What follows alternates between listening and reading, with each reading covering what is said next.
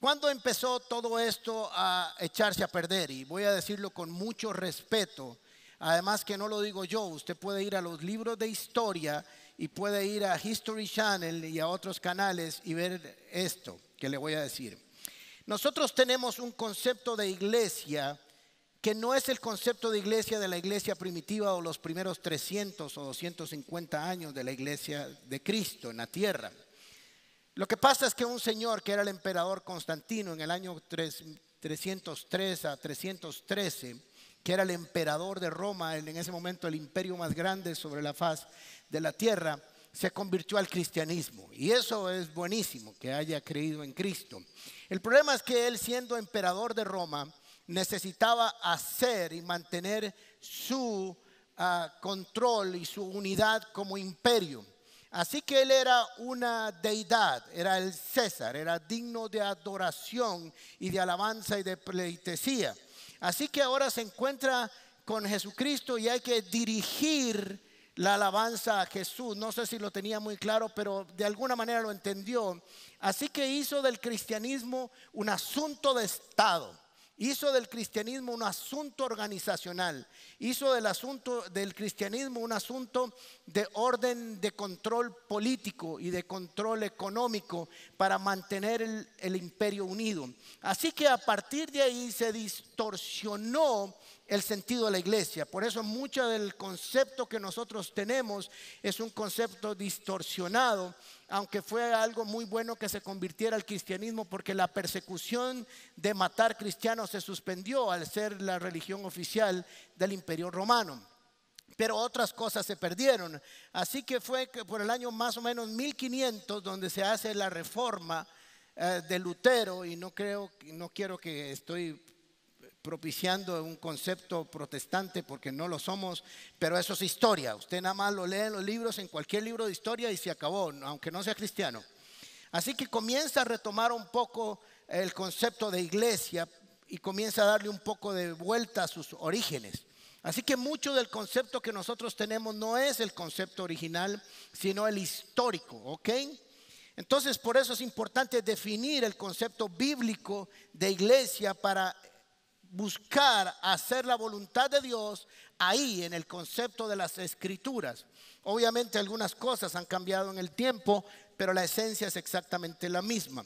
Así que una vez que usted y yo tengamos claro cuál es el propósito de nuestra vida dentro de la iglesia o como iglesia establecido por Dios, será más fácil satisfacer nuestras necesidades dentro de la iglesia y tener una vida más gratificante para con nosotros y con los demás. Cuando definimos una visión, un propósito, se definen objetivos, áreas de responsabilidad, de, modo que sus acciones y las mías están dirigidas con un propósito. Así que empezamos la primera semana con definición, de eclesía, llamar a alguien hacia afuera con un propósito. Después hablamos, no hay plan B, el plan es el mismo desde Génesis capítulo 3, versículo 15 hasta ahora. Después empezamos con un cuerpo eh, que es el cuerpo de Cristo, y hoy un cuerpo, el poder de la unidad. Así que entonces recuerden que Jesús ah, ya iba a ascender, ya iba a subir, ya iba a dejar a sus discípulos, ya iba a dejar la tierra, ya había cumplido su misión como Cordero de Dios que quita el pecado del mundo y habiendo resucitado, dar resurrección al hombre. Así que le dice a sus discípulos en Mateo capítulo 28, versículo 16 en adelante, o 18. Jesús se acercó entonces a ellos y les dijo, se me ha dado toda autoridad en el cielo y en la tierra, por tanto vayan y hagan discípulos. Diga conmigo discípulos. Perdonen que yo sé que hay gente que no le gusta esto, pero es una técnica para saber que me están escuchando, ¿ok?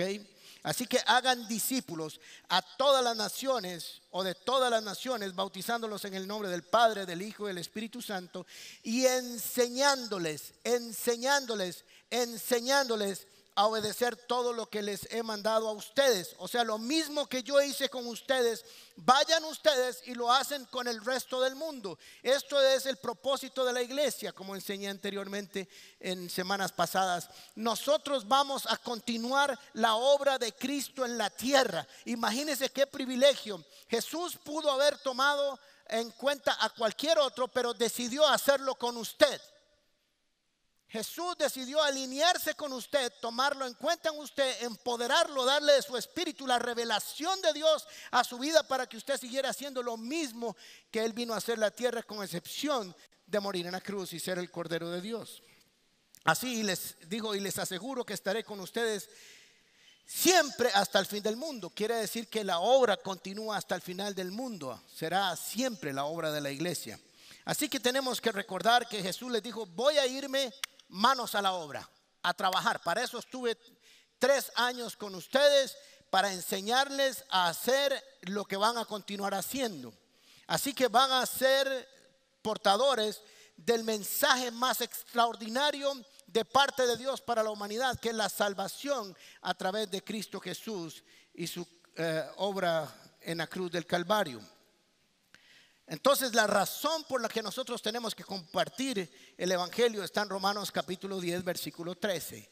La semana pasada lo leí en la nueva versión internacional, esta vez lo voy a leer en la versión Palabra de Dios para todos, porque todos los que confíen en el Señor serán salvos, o los que tengan fe en el Señor serán salvos, o los que declaren que Jesús es el Señor serán salvos.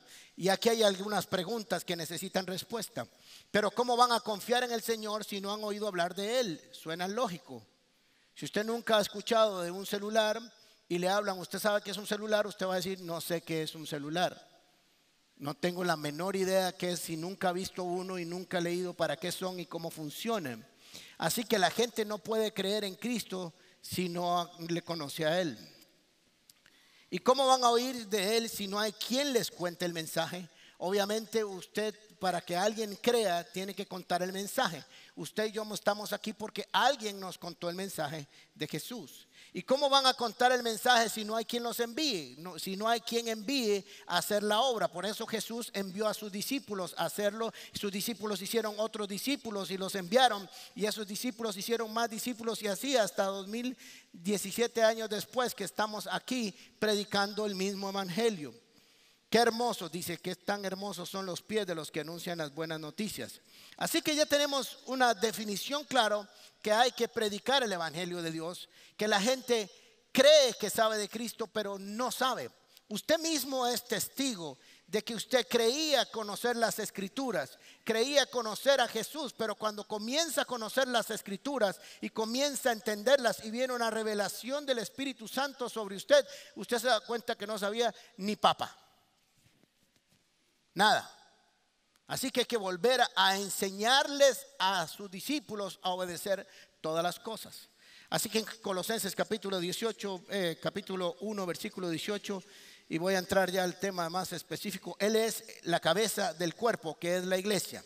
La iglesia es el cuerpo de Cristo. Ahora pensemos, por favor, pensemos que esto no es solo un asunto místico, es un asunto operacional. Cristo es la cabeza, el que manda, el que envía la señal, el que da el poder, el que da las órdenes y el cuerpo obedece. Así es como funciona eh, biológicamente, fisiológicamente. Así que tenemos que entender que el concepto que Dios nos dio en las escrituras o que Pablo desarrolla porque no estaba en el Antiguo Testamento es que somos un cuerpo. ¿Ok? Y dice Romanos capítulo 12, versículo 4, en adelante Romanos 12, dice, pues así como cada uno de nosotros tiene un solo cuerpo con muchos miembros y no todos estos miembros desempeñan la misma función, así también nosotros, siendo muchos, formamos un solo cuerpo en Cristo y cada miembro está unido a todos los demás. Así que tenemos que entender que Dios conceptualizó antes que todo el mundo el principio de sinergia. Cuando muchos órganos vivos se unen para producir un resultado mejor que si lo hicieran de manera individual. Así que por eso Dios no estableció un equipo, porque el equipo se desintegra en cualquier momento, sino estableció un cuerpo que siempre para que funcione perfectamente debe estar unido. Así que en el estudio de la biología de la humana, la fisiología es el estudio de las funciones de los seres vivos. Y 1 Corintios capítulo 12 podríamos llamar como la introducción a la fisiología del cuerpo espiritual. Así que vamos a estudiar este cuerpo maravilloso. Número uno, algunos aspectos para entender el texto que vamos a leer. Número uno, habían ciertos problemas en la iglesia de Corintios, la iglesia local. Hay una iglesia universal que se compone de todos los creyentes que han reconocido a Jesús como Señor y Salvador de su vida todos los que han sido sellados con su Espíritu Santo, todos los que han sido lavados con la sangre del Cordero, componen la iglesia universal. Es un asunto de fe, no es un asunto organizacional. Y esa iglesia universal se compone en iglesias locales, como esta iglesia Comunidad Paz, como Oasis de Esperanza allá al otro lado de la ciudad, o como Viña al otro lado, y tantas iglesias que hay por el mundo entero y en esta ciudad. Son iglesias locales. Así que le está escribiendo una iglesia local, a la iglesia Corintios. El problema es que está ordenando la adoración pública porque es algo nuevo. La gente venía de un concepto de adoración del Antiguo Testamento, está ordenando el uso de los dones espirituales y está ah, arreglando un asunto porque en la iglesia Corintios creían que las lenguas era el don por, por excelencia y que solo los que tenían la manifestación del don de, lenguas eran realmente personas que tenían la manifestación del Espíritu. Así que Pablo les está escribiendo y les, va les está diciendo, es una de ellas, pero no es todo. Así que lo primero que establece entonces es que todo discípulo de Cristo tiene el Espíritu Santo. Y yo quiero decirle a usted que si usted es una persona que ha creído en Jesús y permanece creciendo en Cristo, usted tiene el Espíritu Santo en usted. No tiene una, que hacer una ceremonia especial, no tiene que hacer una unción especial, no tiene que haber un evento especial. Fuimos sellados con el Espíritu Santo para el día de nuestra redención. Así que le tengo una buena noticia. Cada uno de los miembros de la comunidad paz que ha creído en Cristo tiene el Espíritu Santo. Así que debería pegar brincos usted en la silla donde está de este concepto claro y específico.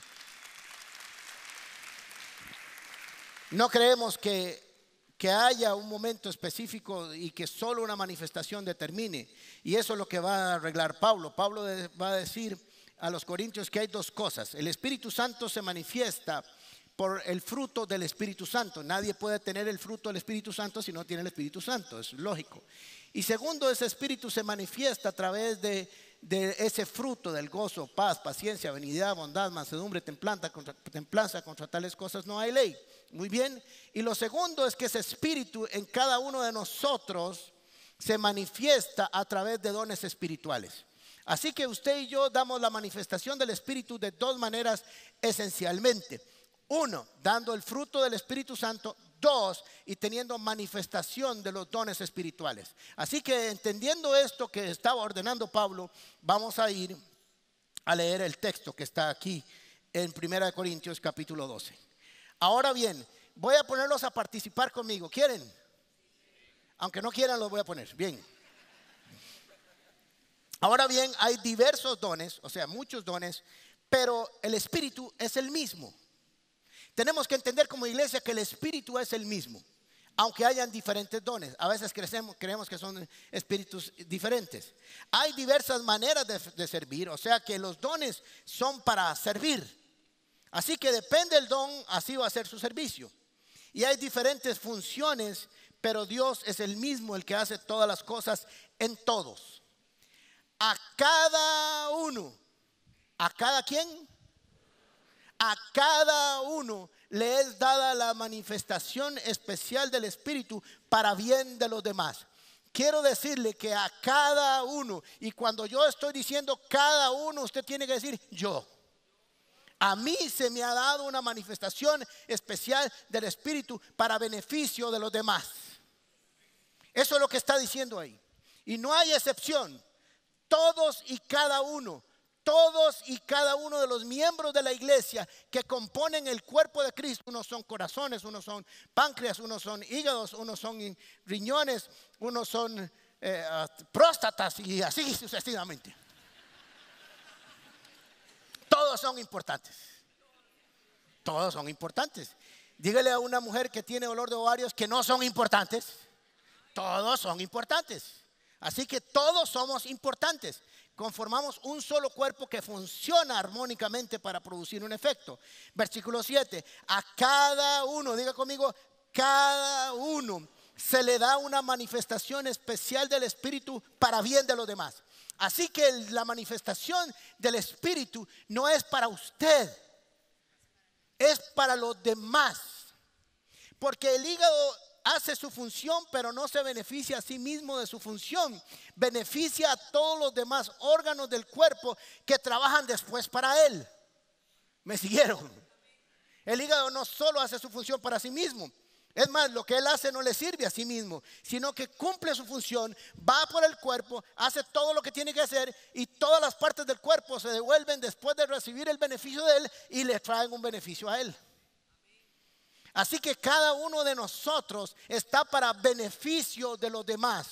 Porque en el, cuerpo de Cristo lo primero que Dios agarra y le da así, ¡pa! Es el egoísmo. Así que nada, ninguna manifestación es dada a sí mismo para provecho de uno mismo. A unos Dios les da por el Espíritu palabra de sabiduría. A otros por el mismo Espíritu palabra de conocimiento. A otros por fe a otros fe por medio del mismo espíritu y a otros por ese mismo espíritu dones para sanar enfermos, a otros poderes milagrosos, a otros profecías, a otros discernir espíritus, a otro hablar en diversas lenguas, a otro interpretar las lenguas. Mire qué montón de cosas y podríamos ir a Romanos y ver otra lista y también, que no la vamos a ver. Todo lo hace un mismo y único espíritu y voy a leerlo a lo primera de Alejandro capítulo 22. Quien reparte a cada uno según le dé la regalada gana. Eso es lo que diría ahí, según lo, él lo determina. Por eso usted no debe quejarse del don que tiene, porque fue el que Dios diseñó en su eternidad perfectamente para usted y así fluyera dando la gloria de Dios a los demás. Por eso cada uno de nosotros debe de entender cuál es su don. Ay, es que a mí me gustaría. Sí, yo sé que a usted le gustaría, pero primero pregúntele a Dios cuál es el suyo. Y es algo extraordinario cuando uno fluye en el don que el Espíritu Santo le ha repartido conforme Él quiere, porque mire, hay gente, no sé si usted lo ha experimentado, si tiene algunos años de servicio, se mete en un servicio y como que siente como que no, como que ahí no es, como que no hay fruto y se pasa a fluir en el don y todo florece. Lo que usted toca, florece. Porque hay una unción especial en ese don. Así que no todos tienen que estar aquí en el púlpito. La gente cree que la única forma de servirle a Dios es aquí en el púlpito. Dios me puso aquí a servir, sirvo en otras áreas, pero posiblemente si usted me pone a hacer otras cosas no va a funcionar. No va a funcionar. Con la dislexia mía, si me pone a hacer la contabilidad, los números no le van a dar nunca. Podría escribir el número totalmente al revés de principio a fin. ¿Ok? Por eso ustedes me ven que cuando a veces estoy leyendo aquí, leo totalmente otra cosa que no existe. Eso es revelación del Espíritu, por si acaso. No, no es dislexia, es revelación. Así que en lugar de estar preguntando a los demás cuál es qué es lo donde usted siente, primero debe preguntar a dónde es que Dios lo va a poner. En este cuerpo, cuál es su función específica, porque cuando usted la haga, el cuerpo va a operar de manera eficiente, eficaz, como la de un deportista.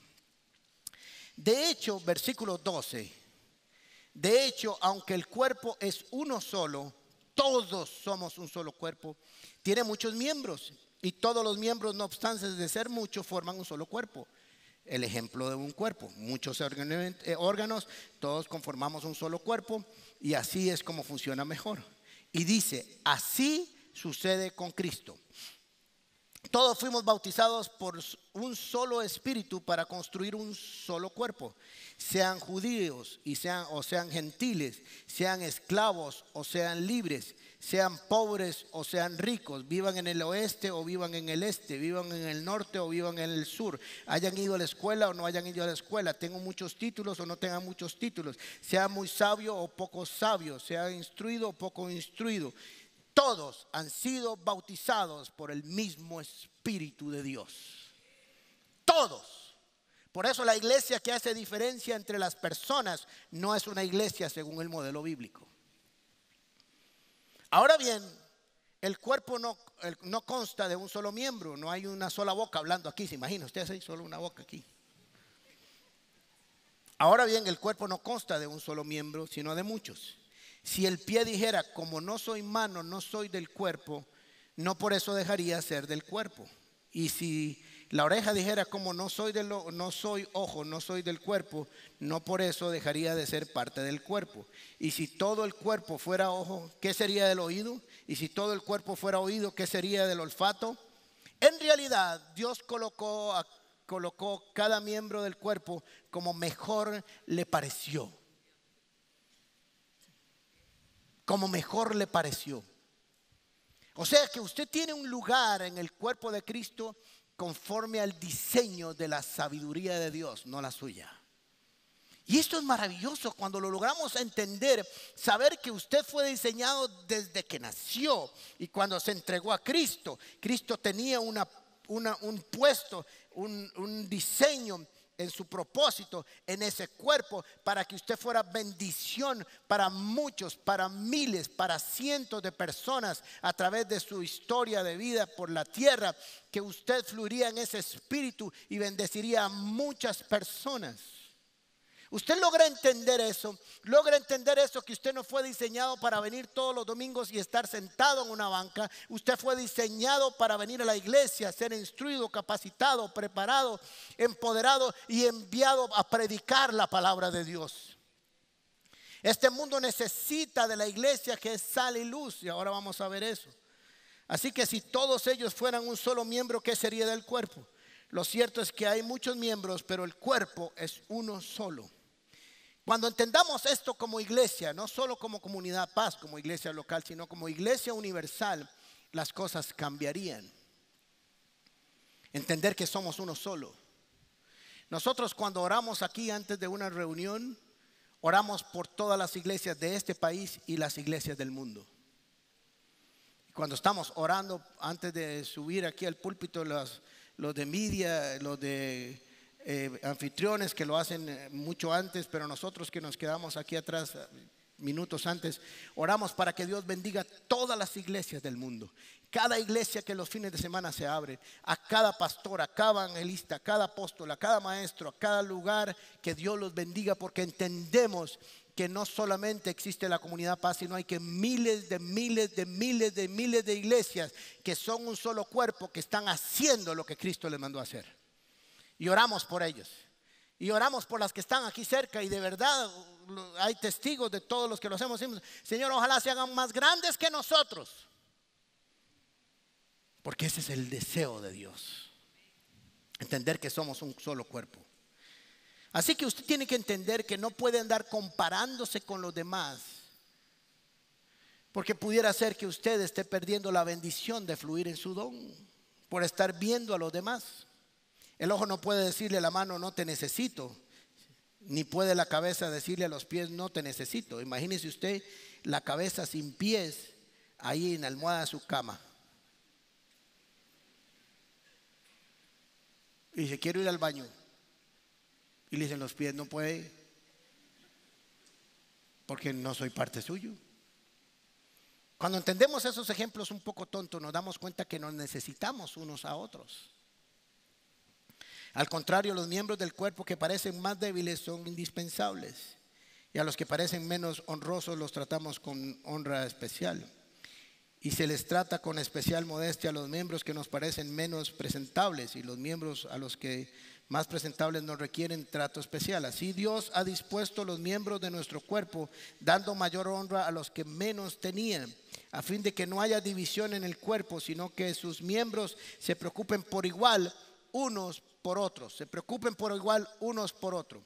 Si uno de los miembros sufre, los demás comparten el sufrimiento y si uno de ellos recibe honor, los demás se alegran con él. Este es un principio que tenemos que aplicar como iglesia, alegrarnos con los que se alegran y llorar con los que lloran. Pero lo digo regularmente porque generalmente nos es más fácil llorar con los que lloran, porque los dos damos hecho leña. Así que qué bueno que estás hecho leña y yo también, lloremos los dos. Pero si estás progresando, ya aparece la envidia. Y comienza, y Señor, ¿por qué ella sí y yo no? ¿Por qué ella lo logra y yo no? ¿Por qué yo no? Y entonces cuando ella se compra o él se compra un carro nuevo, entonces narco. Porque es la única forma de destruir a alguien que progresa. Aunque hay unos por ahí también sin duda alguna. Pero tenemos que aprender como iglesia que cuando usted tiene un dolor de estómago, le duele todo su cuerpo. Y usted puede tener un dolor, una colitis tremenda y, su cabeza funciona mal del dolor, de la molestia. Tenemos que aprender que el sufrimiento de nuestro hermano, de nuestro amigo, de nuestra otra parte del cuerpo debe ser el nuestro. Y entre más rápido se recupere, más rápido nos vamos a sentir todos mejor. Yo le pregunto algo a usted, ¿por qué no hacemos en el próximo mes, busquemos a alguien de nuestros amigos que hace mucho no viene a la iglesia y llamémoslo? Es una parte del cuerpo que hace rato no viene y no sabemos si está doliéndose. Búsquelo, haga una lista mañana o hoy en la noche y siéntese, mira, no veo a fulano de hace mucho, no veo a sutano de hace mucho, no veo a mengano. Voy a llamarlos, voy a buscar, voy a invitarlos a tomar café y los voy a traer de vuelta a casa si es que están lejos de casa. Versículo 27. Ahora bien, ustedes son el cuerpo de Cristo y cada uno es miembro de ese cuerpo. En la iglesia Dios ha puesto en primer lugar apóstoles, en segundo lugar profetas, en tercer lugar maestros, luego los que hacen milagros, después a los que tienen dones para sanar enfermos, los que ayudan a otros, los que administran, los que hablan en diversas lenguas. ¿Son todos apóstoles? ¿Son todos profetas? Son todos maestros, hacen todos milagros, tienen todos los dones para sanar enfermos, hablan todos en lenguas, ¿acaso interpretan todos? No. Por eso usted tiene que aprender a respetar el ministerio, la unción y el don que Dios ha puesto en las personas que usted tiene a su lado. Porque no todos vamos a hacer lo mismo. No todos. Tenemos que aprender a disfrutar del don que tenemos y el lugar donde Dios nos ha puesto y donde Dios ha puesto a los demás. Ayúdele a los demás más bien a encontrar su lugar en el cuerpo de Cristo, a que pueda discernir el don que tiene y orar por los demás. Así que entonces tenemos que entender algo importante. No nos podemos separar de la cabeza, como cuerpo no podemos separar de la cabeza, pero como miembros no nos podemos separar del cuerpo. Usted separa una mano del cuerpo y se muere. De la misma manera que se separa el cuerpo de la cabeza. Así que todo es una sola unidad. Me preocupa cuando la gente comienza a dejar de asistir a la iglesia. Yo creo en el poder de la unidad de la iglesia. Porque aunque a veces ustedes me han oído decirlo, llamo a alguien y le digo, mira, hace tiempo no te veo y lo primero que es, pero estoy bien, ¿ah? Tranquilo. Solo te digo que hace rato no te veía. Estoy preocupado por vos. ¿Dónde estás? No, estoy bien, no he vuelto a la iglesia, pero tengo mucho que hacer. Y estoy seguro, sin temor alguno, que su vida espiritual no es la misma que cuando asistía a la iglesia. Porque estar cerca del cuerpo de Cristo, estar en una casa paz, estar en un discipulado, crecer en la palabra, venir a adorar al Señor y servirle a los demás es esencial para el cuerpo. Y cada uno es miembro de ese cuerpo. Así que tenemos que entender que fuimos diseñados para ayudar a otros y otros ayudarnos a nosotros. Así que cuando no soy parte activo del cuerpo de Cristo, estoy perdiendo bendecir a otros, pero algo más importante desde el punto de vista del yo. Estoy perdiendo la oportunidad de ser edificado por todos aquellos que tienen dones especiales que han sido diseñados para mi beneficio. Cuando usted venga a la iglesia, usted tiene que pensar el don mío en qué va a funcionar y operar hoy, mientras que espero que los de los demás vengan para mí. Tenemos, como ustedes saben, una sede, una sede en Santana. Estamos desarrollando un ministerio allá. Están todos invitados para los que viven de ese lado. Tenemos Divorce Care los lunes, tenemos parejas los martes, tenemos ah, almuerzos de hombres los martes al mediodía, almuerzo de mujeres los miércoles al mediodía. Tenemos eh, finanzas, paz los miércoles, creo que son, o los martes. Tenemos estudio bíblico los jueves en la noche, que estamos dando Ronnie y yo. Así que estamos trabajando a aquel lado. Y se me acercó una muchacha el jueves pasado, no este, sino antepasado. Y me dice, viera qué extraño, don Alejandro. Yo me acerqué a usted hace varios meses y le dije que tenía el dinero y que estaba aplicando lo que usted enseña de que mejor ahorrar antes que comprar. y tengo la plata para comprarme un carrito nuevo. Todo, al contado. Pero interesantemente usted se me volvió y me dijo, no sé por qué, pero quiero decirle que no lo gaste, que lo ahorre. Y si yo tan ilusionada que iba para, para irme a comprar el carro, tenía uno nuevo, lo iba a dar de prima y iba a dar la diferencia para pagarlo contado. Dice, pero no sé por qué usted me dijo que lo ahorrara. Y quiero decirle que se me vino uno de problemas tan grandes que tengo tres o cuatro meses de vivir con los ahorros de ese carro. En ese momento una palabra de ciencia, una palabra de sabiduría que fluyó de mí para bendición de ella. Por eso es importante ser parte del... Yo ni sabía que había dicho algo, digo tantas cosas que unas cosas no sé dónde estoy metido a veces. Pero esta funcionó. Así que recuerden esencialmente que Jesucristo hacía, a ver si saben, si recuerdan, cuatro cosas es el ministerio de Jesús. Predicaba, enseñaba, sanaba a los enfermos y echaba fuera demonios. Eso es el ministerio de Jesús, además de ir a la cruz y resucitar, etc. Pero esas son las cuatro actividades que hacía. Y le mandó a los que hicieran cuatro actividades. Adivine cuáles son. Predicar, enseñar, libertar a los cautivos, libertar a los endemoniados y sanar por los enfermos. Además, adivinen qué tiene que hacer la iglesia. Lo mismo que los discípulos. Predicar, enseñar, orar por los enfermos y liberar endemoniados. Eso es lo que hace la iglesia. Claro que mientras predica, enseña el Evangelio, predica las buenas nuevas, hace que la gente se encuentre con Cristo Jesús. Segundo, enseña la palabra de Dios, enseña la doctrina de Dios, enseña a vivir, enseña a amar, enseña a ser buen hijo, enseña a ser buen esposo, enseña a ser buen empresario, enseña a buen ser cristiano, enseña a vivir, enseña a respetar, enseña, enseña, enseña. Segundo, sana, sana el alma, sana el cuerpo, sana el espíritu, sana las relaciones echadas a perder, sana los vicios y liberta a los cautivos del demonio, de las garras del pecado, etcétera, etcétera. Eso hace la iglesia. Así que siendo un cuerpo necesita entrenamiento. Efesios capítulo 4, versículo 11 en adelante. Él mismo constituyó a unos apóstoles. Hay algunos que creen que ya los apóstoles no existen, pero aquí dice que constituyó a unos apóstoles, a otros profetas, a otros evangelistas, a otros pastores y a otros maestros. ¿Para qué constituyó todos esos cinco llamados los cinco ministerios de la iglesia? Hay que preguntarse. Y entonces uno sigue leyendo el texto para saber para qué están estas personas, hombres y mujeres creo que son. A fin de capacitar, a fin de, que es igual que instruir, que enseñar, que empoderar, que liderar, etcétera. A fin de capacitar al pueblo de Dios para la obra del servicio. O sea que estos cinco ministerios deben de trabajar para capacitar al pueblo de Dios para que salgan a servir y para edificar el cuerpo de Cristo. De este modo todos llegaremos a una unidad, o sea que para esos, esos cinco ministerios operando producen unidad en la iglesia y produce hombres y mujeres que van a ser de la estatura de Cristo, eso es lo que dice ahí, y del conocimiento del Hijo de Dios a una humanidad perfecta que se conforme a la plena estatura de Cristo. Si ese fuera Cristo, no le llego, pero bueno.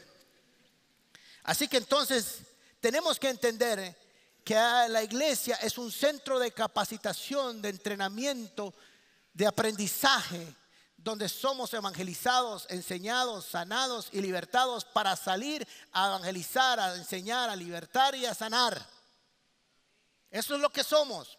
Mientras tanto, adoramos, mientras tanto tenemos que estar llenos del Espíritu Santo, mientras tanto tenemos que trabajar unidos como iglesia, mientras tanto seguimos creciendo en nuestra vida espiritual, nos reunimos como iglesia para adorar y dar testimonio a la humanidad entera que todavía en el reino de los cielos hay iglesias que están aquí dispuestas para adorar al Señor en medio de un mundo que no quiere que la iglesia asista. Para eso estamos aquí. Así que nosotros tenemos que entender que estamos capacitados para cumplir una misión. Primera de Pedro capítulo 2 versículo 9. Pero ustedes no son así, está hablando de los que hacían lo contrario, porque son un pueblo elegido, un pueblo elegido. Está tomando la figura de Israel y la está trasladando a la iglesia, aunque como les he dicho, la iglesia no sustituye a Israel. pero está tomando principios, valores y declaraciones que estaban sobre el pueblo de Israel. Así que un pueblo elegido, son sacerdotes del rey o real sacerdocio, como lo dicen otras. Una nación santa, apartada, una posesión exclusiva de Dios, como le dijo Dios a Israel, serán mi especial tesoro. Por eso, por eso, por todo eso que son, por ser un pueblo elegido, por un pueblo de reyes y sacerdotes, por ser una nación santa, por ser una posesión exclusiva. Por eso ustedes pueden mostrar la bondad de, a otros, la bondad de Dios, pero Él los ha llamado a salir de la oscuridad y entrar en su luz maravillosa. Nación santa, quiero decirle que usted es parte de una nación santa, apartada en el propósito de Dios para anunciar las virtudes, las bondades, las maravillas de aquel que nos llamó de las tinieblas a la luz admirable. Somos un pueblo escogido. Usted tiene que entender que usted no es usted es un pueblo escogido y esto lo voy a decir con respeto. Usted no es cualquiera. Usted es parte de una nación santa de sacerdotes. Quiere decirle, quiero decirle cuál es el principio de sacerdotes. Suba aquí Andrés un momento, por favor. Porque a veces tenemos conceptos muy místicos pero el sacerdote, aquí está Dios. El sacerdote es alguien que agarra al ser humano, lo toma de su mano, lo trae y le dice, aquí está Jesús, su Salvador. Se lo presento, guárdalo en su corazón, porque Él vino a morir por usted y lo deja en las manos de Cristo y se va a buscar a otro. Eso es función sacerdotal. Porque tenemos un concepto místico del sacerdote haciendo un montón de cosas que en el Antiguo Testamento eran sombra de lo que había de venir, pero que nosotros somos portadores de un mensaje.